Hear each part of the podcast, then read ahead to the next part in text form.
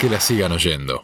Estamos en un nuevo informe de que la sigan oyendo. Tenemos el agrado de tener con nosotros a Juan Martín Ramírez, politólogo.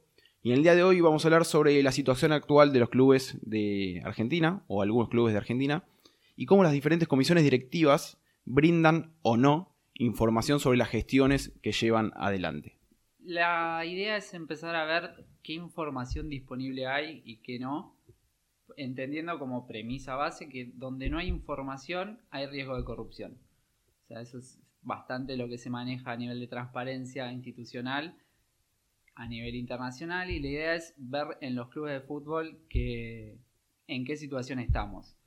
Podemos, todos sabemos que en fútbol hay corrupción, hay lavado de dinero, hay un montón de, de cuestiones que se arreglan partidos o no, la sospecha siempre está y la polémica muchas veces que ayuda para vender, no ayuda para ver qué es lo que pasa.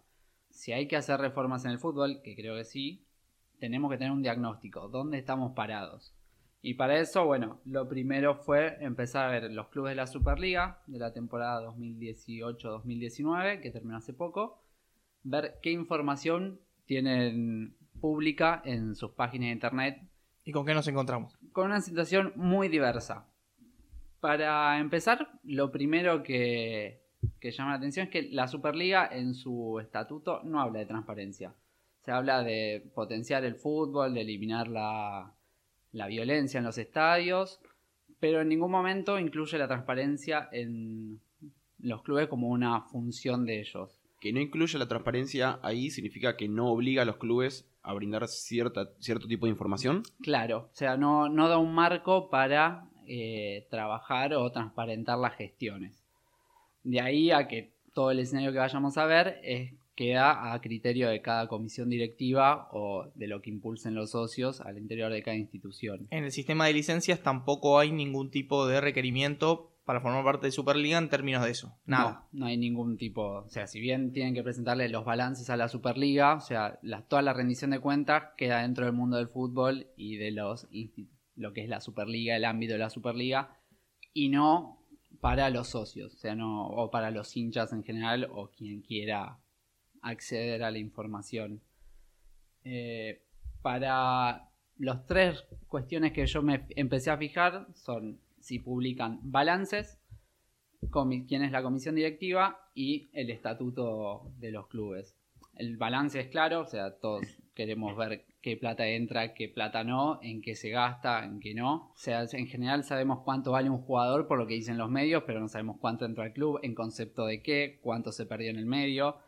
Sí, que muchas veces esa versión periodística eh, ni siquiera es certera, porque muchas veces tenemos la idea de que un jugador el pase valió tanto porque, justamente como decías, la versión periodística lo indica, hasta que eso no está publicado en el balance, no lo sabemos, por más que lo demos por cierto por eh, que lo diga tal medio de comunicación.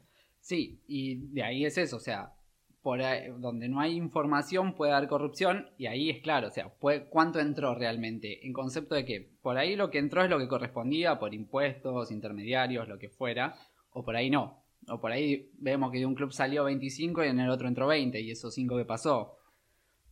Eso con los balances publicados sería mucho más fácil de rastrear y de seguir. Así que bueno, es obvio que todos tenemos un interés. Después, ¿quiénes son los responsables? La comisión directiva, aunque parezca mentira. Los presidentes suelen estar en los medios y demás, pero hay toda una estructura de, de gobierno de las instituciones que no siempre está publicada. O sea, yo daba por hecho que sí, pero me encontré que no. Acá me voy a poner no, no en defensor de las distintas comisiones directivas, pero sí que para que las cosas funcionen de otra manera en este caso, lo que se necesita es acción. No es que ellos no cumplen con cuestiones en general, ahora vos me vas a corregir, cuestiones que están en el estatuto y no se cumplen, sino que muchas veces directamente hay que modificar el estatuto porque la cuestión de la transparencia no aparece dentro de esa institución.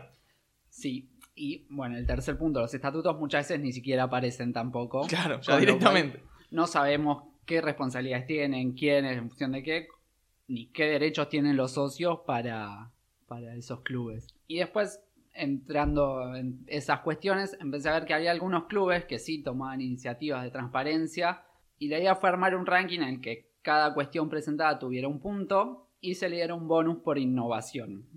Me gusta la tabla de posiciones de la transparencia del fútbol argentino. Sí, sí, sí. Los resultados, así rápidamente, dicen que la comisión directiva de los 26 clubes que jugaron la Superliga pasada, 23 clubes la tienen publicada en internet.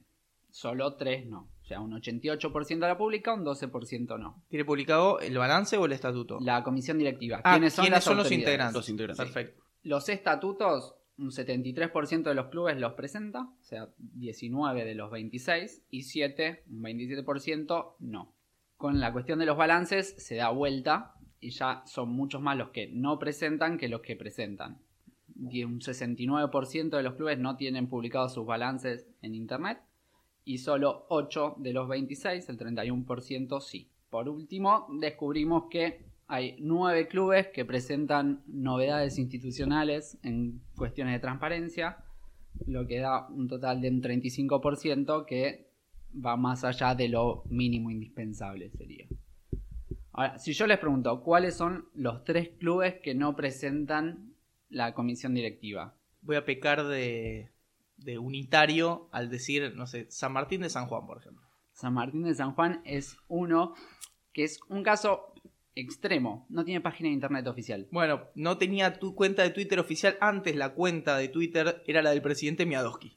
No Bueno. tenía cuenta de Twitter, el club. Directamente no tiene página de internet, así que claramente no presenta ni comisión directiva, ni estatutos, ni, ni balance, ni nada. Absolutamente nada. ¿Cuál es el otro club? Otro de los clubes que no presenta ninguna de las tres cuestiones. Ah, ya sería opinar por prejuicio o tirar por tirar. La verdad, no. Les doy una pista, Bragarnik está muy metido ahí. Y pero ahí no me estás dando una pista, pues son 25 de los 26 clubes del fútbol argentino. Bueno. Pero bueno, defensa y justicia. Defensa y Justicia, sí. Defensa y Justicia no tiene publicada ni la comisión directiva, ni el balance, ni el ni los estatutos.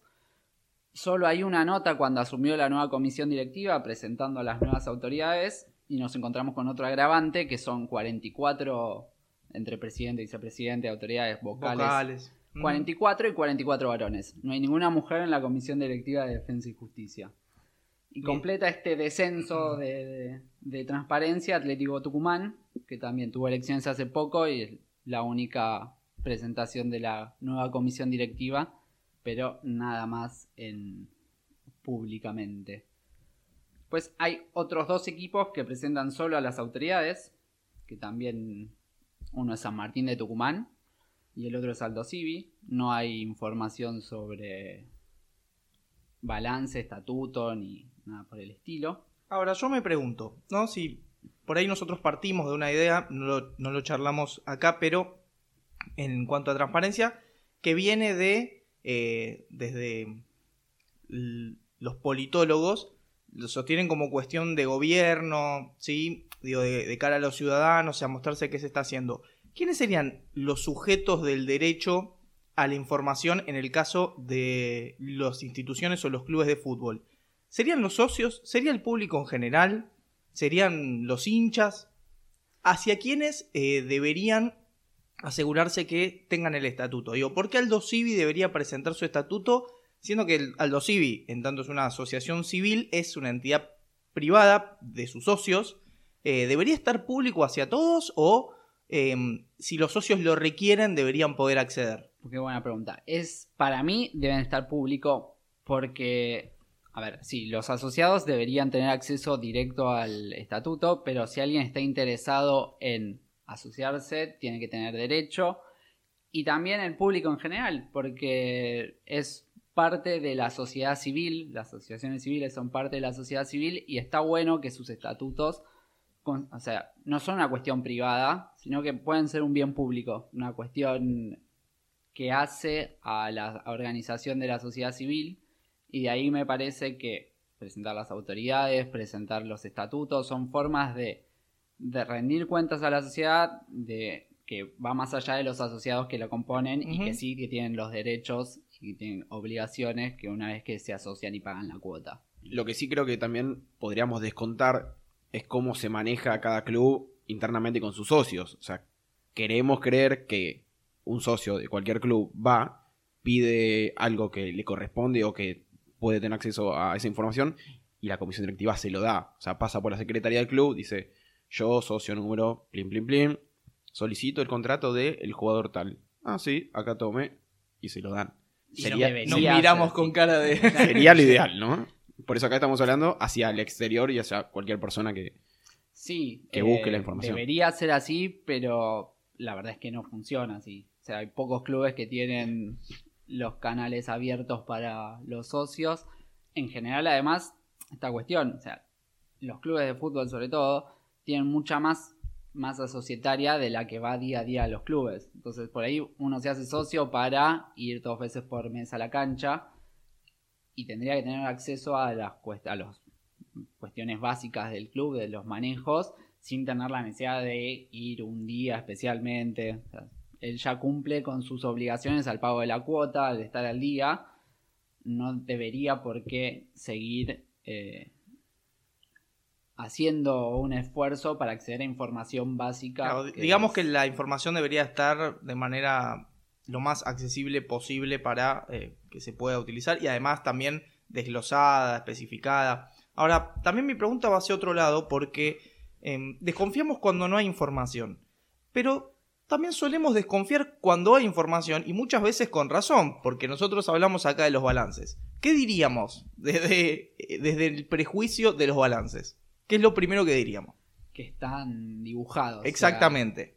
Digo, está bien, ya el hecho de tener que dibujarlos implica, eh, bueno, un trabajo de que por lo menos se tengan que tomar el esfuerzo de hacerlo, si lo van a hacer, digo, de molestar un poco. Ahora, pero la realidad es que en ese sentido también nos cuesta muchísimo pensar en cuestiones de transparencia, aún teniendo muchísimos datos eh, publicados. Lo primero, antes de evaluar la calidad del dato, es ver si está el dato. Claro. Con lo cual, a ver, un balance económico para ser bien auditado necesita contadores y demás. Pero los números de los clubes se pueden presentar de forma amigable para que cualquiera sin especialidad entienda si está bien o mal. Después los dibujos financieros están a la orden del día, o sea, es parte hecha la ley, hecha la trampa. Seguro. Pero bueno, ya implica un esfuerzo mayor, con lo cual complica las cuestiones y dificulta que haya más eh, corrupción o cosas ilegales. Cosas raras. Sí. Vos no dijiste todavía lo- las posiciones, o sea, hablamos del descenso de transparencia, pero no hablamos de las primeras posiciones. Ah, sí, hasta acá son los tres equipos que no presentan nada y los que presentan solo comisión directiva. Ujú. Serían descenso y promoción. Bien. De- Hay solo tres equipos que tienen presentado. Balance, comisión directiva, estatuto y presentan innovaciones institucionales. Todo eso en la página web, por ejemplo. Todo eso en la página web, sí. Bien. Todo esto es un recorrido de las páginas de internet de cada club. Los tres equipos que tienen el puntaje perfecto que pelearían el primer puesto son Gimnasia, River y Vélez. Después tenés nueve equipos que presentan, que suman tres puntos, podríamos decir, pero solo de esos nueve, tres tienen presentado comisión directiva, balance y estatuto. O sea, a los otros seis les falta alguna cuestión. Claro, para salvarse de irse a diciembre le falta algún... Le fa- a diciembre, pero sumaron el bonus. Que, por ejemplo, Racing tiene una muy buena página de internet con toda la información detallada, pero no tiene el estatuto. San Lorenzo, que vamos a ver después también, tenía fue el pionero en, San en datos abiertos, pero no tiene publicado el estatuto. Respecto de la Asociación del Fútbol Argentino, ¿hay algún tipo de requerimiento, alguna comisión que se encargue de eso? No, eh, la AFA desligó todo en la Superliga Claro. y la Superliga no lo exige hacia afuera, pero no, no hay ningún marco que obligue a los clubes a llevar una agenda de transparencia, así que queda todo a criterio de las comisiones directivas y lo que vayan impulsando los clubes. No, lo que sí es hay un marco con respecto a, a lo económico, ¿no? Es por eso que en su momento sancionaron a, a San Lorenzo y a Huracán.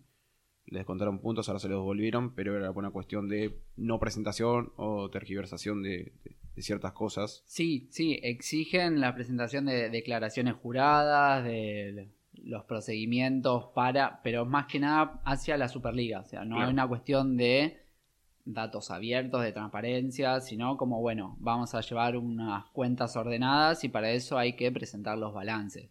Para eso tienen que estar en orden. No pueden incorporar si tienen déficit.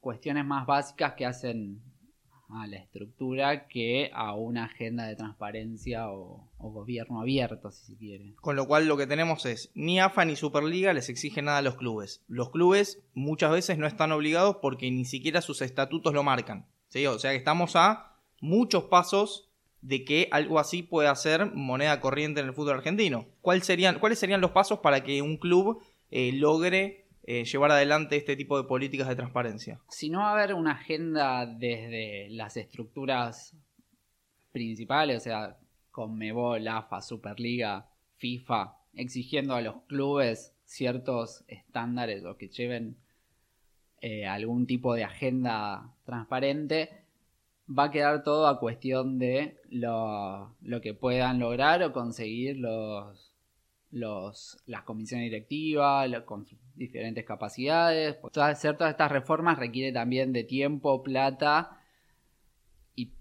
cierto prestigio para poder hacerlas impulsarlas al interior de los clubes, con lo cual, si no está ayudado por fuera, hay toda una lucha interna que hay que, ir consiguiendo. Yo creo que es hoy por hoy queda toda voluntad y de deseo personal de los dirigentes que impulsan o no esta cuestión. En la discusión también sobre las sociedades anónimas deportivas está mucho el discurso de, para terminar con la corrupción, modernizar la gestión, etcétera. Y lo que se le suele oponer es, bueno, el club es de los socios. No, siempre fue así.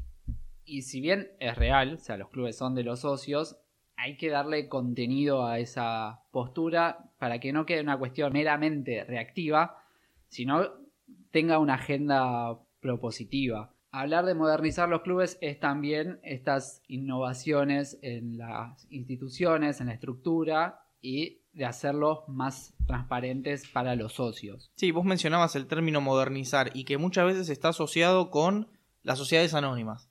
La profesionalización también como un elemento de las sociedades anónimas, cuando en realidad desde ciertos sectores por los cuales pugnamos porque los clubes sigan siendo de los socios, lo que pedimos es mayor democracia, mayor participación de parte de los socios y para eso se necesitan mecanismos que puedan facilitar la participación y la discusión política al interior de los clubes. E inclusive, ¿por qué no también la profesionalización de distintas áreas? Pero eh, de mínima lo que se requiere es, bueno, que podamos estar informados y, que tengamos mecanismos para poder, eh, para poder tener vida política dentro del club. Sí, por eso para no dejarle también ese discurso modernizador a las sociedades anónimas, está bueno ver que hay nueve clubes que sí tienen una propuesta novedosa en cuanto a su interior. De los nueve clubes yo los dividí en tres grupos de tres, según el tipo de innovación que hayan tenido. Y en un primer grupo estarían los grupos que presentan informes y rendición de cuentas. Un segundo grupo serían los que abren canales institucionales para los socios, o sea, para reclamos, para acceder a información. Y un tercer grupo son los que tienen una agenda más avanzada todavía, que tienen portales de datos abiertos y una comunicación y canales de participación mucho más amplios que los básicos exigidos por el estatuto. Los clubes que presentan informes y rendición de cuentas son Banfield, Newells y Racing. Banfield publica las convocatorias a la reunión de comisión directiva y publica los informes que se, o sea, lo que se decidió en la comisión directiva parece básico, pero todo lo que haga la comisión directiva es el gobierno del club. Newells presenta informes trimestrales de tesorería que van permitiendo hacer un seguimiento sobre el estado de las deudas, del patrimonio, de el patrimonio, ahí está, me salía la palabra. Que si bien no es muy detallado, sí permite ir haciendo un seguimiento, o sea, no es un balance, pero sí va dando una idea de la situación que permite hacer bueno, de repente no puede el club estar en quiebra, se supone. Claro, y que a la hora de ver el balance uno más o menos sabe cómo fue el derrotero de todo el año en materia económica. Y Racing lo que tiene es que presenta presupuestos, balances, informes de gestión de varios años anteriores. O sea, creo que del 2014, 2015 están subidos a internet, lo que permite hacer más un seguimiento también y ver cómo fue evolucionando el, club bajo la gestión de Blanco últimamente, que también, para un club que pasó el desastre institucional que supo tener Racing, es muy importante poder prevenir y nada mejor que la información disponible para, para eso. ¿El segundo grupo? Segundo grupo, los que presentan canales institucionales.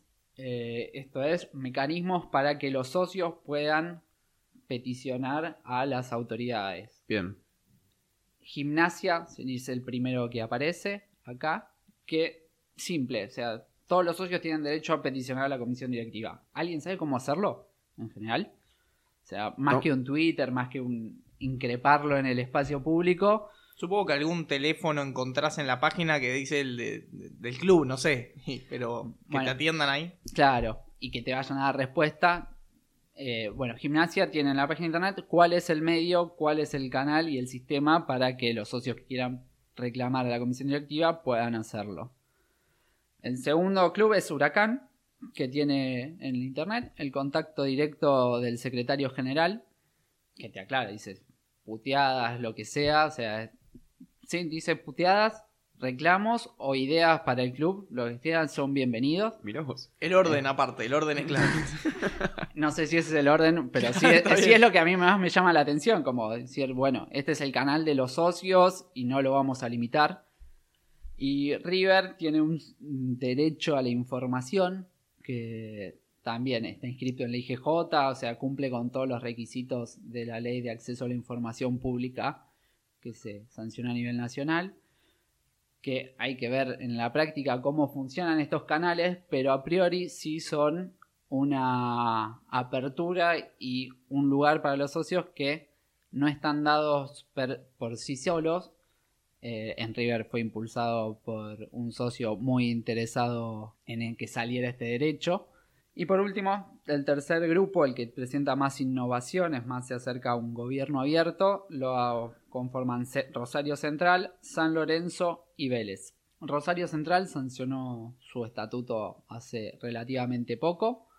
Eh, tiene publicado en internet todo lo que fue el proceso de reforma con la participación de los socios, explica todas las innovaciones institucionales que tiene, que incorporó por primera vez asamblea de representantes de socios, tiene también muchas novedades en lo que hace a las elecciones, fueron transmitidas por internet, adoptaron protocolos de Conmebol que se supone que son lo último en transparencia. San Lorenzo fue el pionero en lo que es datos abiertos, con el portal datos.sanlorenzo, eh, que si bien ahora quedó más desactualizado, eh, en su momento llevaba toda la información al día, pública, adaptable para todos los que quisieran buscar y también empezar a trabajar con esos datos, que es muy importante, o sea, uno de los requisitos básicos de la información es que sea accesible no solo en el formato, sino también en el contenido, o sea,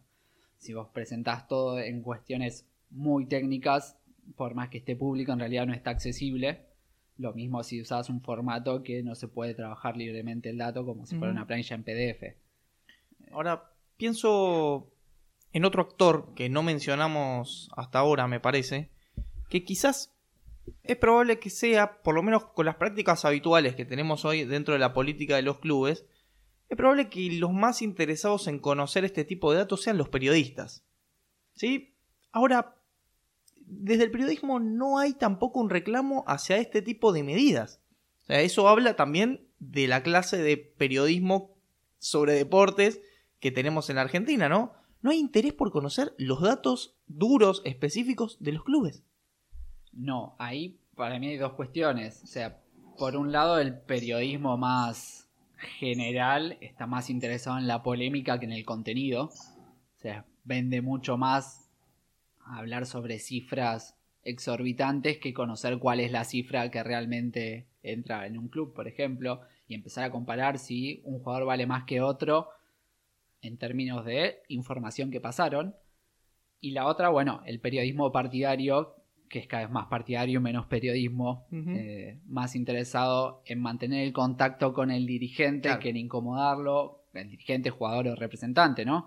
Como más interesado en la primicia o en, el, en la nota que puedan tener que en conocer eh, realmente cuál es la situación. Todavía no logramos encontrar qué actores pueden llegar a, a motorizar este tipo de reclamo. ¿no? Hablamos de las posturas de los socios, hablamos de ahora del periodismo, de los propios dirigentes, eh, inclusive Alguna hasta- minoría tal vez dentro del club. Claro, pero que es una minoría de oposición, pero que tampoco tiene la capacidad, ¿no? Es, decimos que tampoco ni la AFA, ni la FIFA, ni Superliga, nadie obliga absolutamente nada. Digo, estamos como en una encrucijada muy difícil de salir. Sí, o sea, y el problema de las minorías en los clubes es que son muy minorías, justamente. O sea, tampoco estaría bueno que la comisión directiva tuviera que negociar absolutamente todos los contratos, todos los hechos de gobierno todo el tiempo. O sea, está a mi entender está bueno que el oficialismo sea mayoría. El tema es que en general no tienen lugares las minorías y tampoco tienen capacidad de movilización. A ver, el fútbol queda muy supeditado a los resultados deportivos, eso es, es claro. Es muy difícil que alguien sea oposición a Donofrio en enero de 2019, por ejemplo, a un mes de haber ganado la Copa Libertadores. Y es mucho más probable que eso ocurra en un club que no tiene buenos resultados, que pelea el descenso pero de vuelta, dejar todo atado a una cuestión del azar eh, es complicado. Sería muy bueno que, ya que no van a ser las minorías, o sí, por ahí, a ver lo que estaban haciendo la coordinadora de hinchas, juntando como grupos de distintos clubes, puede llegar a generar una corriente que impulse algo a nivel de los clubes, pero tampoco es que hoy tiene un lugar institucional que, vos digas, bueno, claro, es por acá o la salida va por este lado. Sí, ya no, en algún momento escuchábamos eh, candidatos que hacían campañas prometiendo refuerzos. Ahora no pasa tanto, me parece. Eh, lo que sí nunca escuchamos un candidato prometiendo dar visibilidad a los números dentro del club. No, no. Por ahí Cantero se acercó eh, diciendo previamente en campaña que quería hacer una reforma del estatuto en donde dentro de varias cuestiones se contemplaba también esta. Y aún así, digamos, sabemos lo que le pasó a Cantero cuando empezó a hablar de transparencia, no solo en términos de, mostrar los números del club. Sí, hay varios clubes que tienen impulsadas, o al menos tienen la intención al principio de reformar los estatutos. Banfield estaba trabajando, Argentinos decía que estaba trabajando, Racing también. El tema es que no tiene un lugar preponderante en la agenda institucional. Y, a ver, hacer una reforma del estatuto es difícil, lleva tiempo y necesita que alguien que tenga poder dentro del club lo vaya impulsando. Cuando las cosas van bien, nadie quiere sacarse, sacarse atribuciones, por decirlo así. Y para cerrar nos había quedado Vélez en el tercer Vélez. grupo. Vélez que es quien para mí lleva las de ganar en cuanto a transparencia institucional, que abrió el portal El Club hacia adentro en noviembre de 2018, donde están las resoluciones de la comisión directiva de todo lo que hace al club, eh, los ventas de jugadores, cuánto ingresa, porcentajes, todo lo que hace al fútbol y también todo lo que hace al club en cuanto a gastos, ingresos, muy claro para lo que uno quiera buscar, está bien sistematizado. Eh, hoy por hoy es vanguardia a nivel fútbol argentino en materia institucional. Hay que ver si todas estas reformas o esta agenda transparente la puede mantener en el tiempo. Ojalá que sí. Que no sea un cascarón vacío. Que no sea un cascarón vacío, que a la primera de cambio quede desactualizada. Eso lleva el compromiso de los dirigentes, de la oposición, de los socios y también de los empleados, que muchas veces es cambiarle su metodología de trabajo, con lo cual es una cuestión complicada y compleja, pero que vale la pena hacer. Que la sigan oyendo. Que la sigan oyendo.